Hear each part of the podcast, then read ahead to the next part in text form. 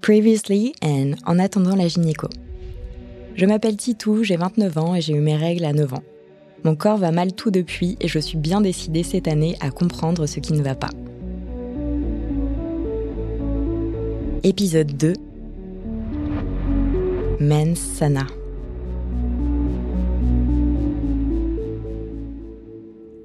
La cystite est une infection urinaire fréquente chez la femme. Chaque année, une femme sur dix est atteinte de cystite en France. Cette infection urinaire survient quand une bactérie pénètre dans l'urètre, puis remonte dans la vessie et commence à se multiplier. Deux pics de fréquence de cystite sont observés, au début de l'activité sexuelle et après la ménopause. Les symptômes sont les suivants. Brûlure ou des douleurs en urinant, sensation de poids dans le bas-ventre ou des douleurs du bas-ventre, besoin pressant d'uriner impression de ne pas pouvoir se retenir et que l'on va se faire pipi dessus, comme disent les enfants, besoin d'uriner très souvent sans pouvoir évacuer beaucoup d'urine, urine trouble dégageant une odeur inhabituelle et contenant éventuellement des traces de sang.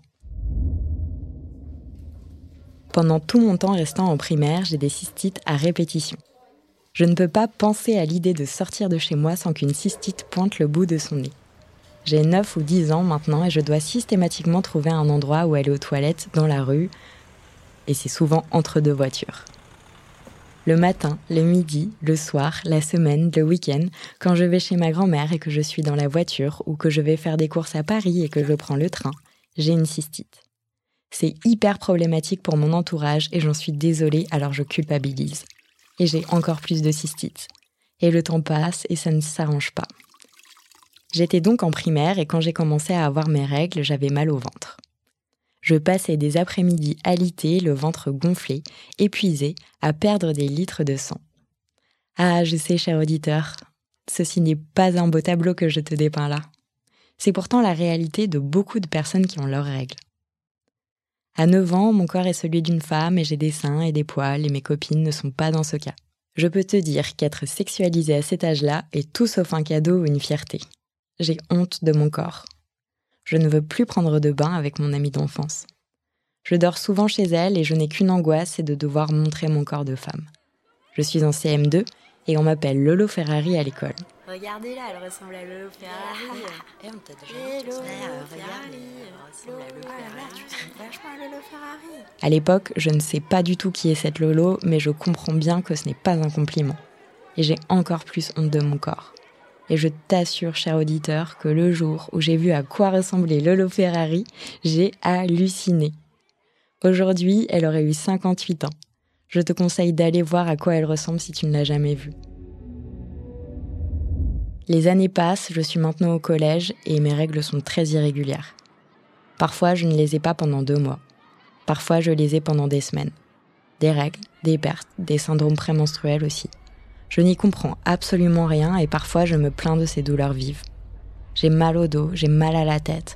Mon ventre se gonfle atrocement. J'ai envie de pleurer, je déprime, je me mets en colère, je m'énerve toute seule. Je me sens seule.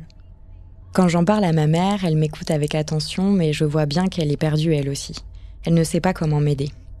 Il faut dire qu'à l'époque, les choses étaient bien différentes et que quand on avait mal au moment des règles, c'était considéré comme normal. Mal au ventre? Bah oui, c'est normal, quand vous avez vos règles.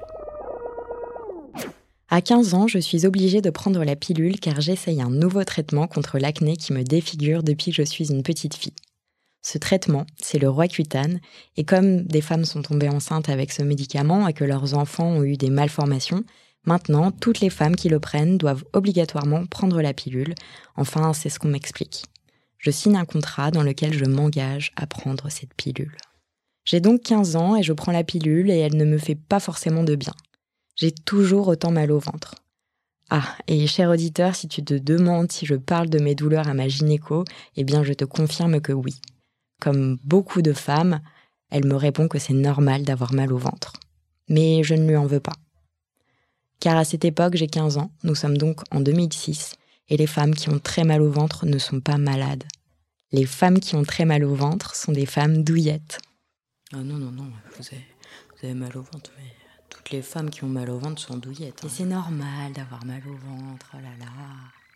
Pourquoi vous vous plaignez? De toute façon, les femmes, qu'est-ce qu'elles sont douillettes Nous sommes maintenant en 2008, je suis au lycée et j'ai mal au rein. J'ai souvent mal et quand je vais chez le médecin, on me dit que c'est psychologique et que c'est lié au stress. Il me faudra attendre des années pour qu'un médecin me dise un jour, et je cite, Quand on ne trouve pas ce qu'a un patient, on lui donne la réponse du stress.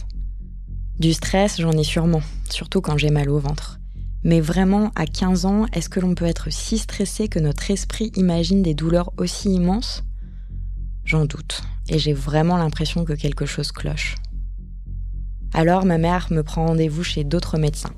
J'explique ma douleur, mais je n'obtiens pas de réponse autre que celle du stress. Et alors que je suis une bonne élève, enfin je suis même la première de la classe, je loupe des DST, les fameux devoirs sur table, parce que je suis incapable d'être autre part que chez moi. Parce que j'ai mal, alors je reste dans mon lit.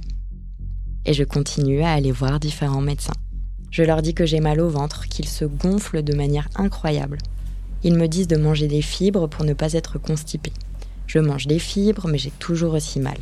Ils me donnent des laxatifs, encore et encore. Je prends les laxatifs, mais rien ne change. Décidément, je ne comprends toujours rien et je cherche des réponses, mais il n'y en a pas. Quelque chose cloche, oui.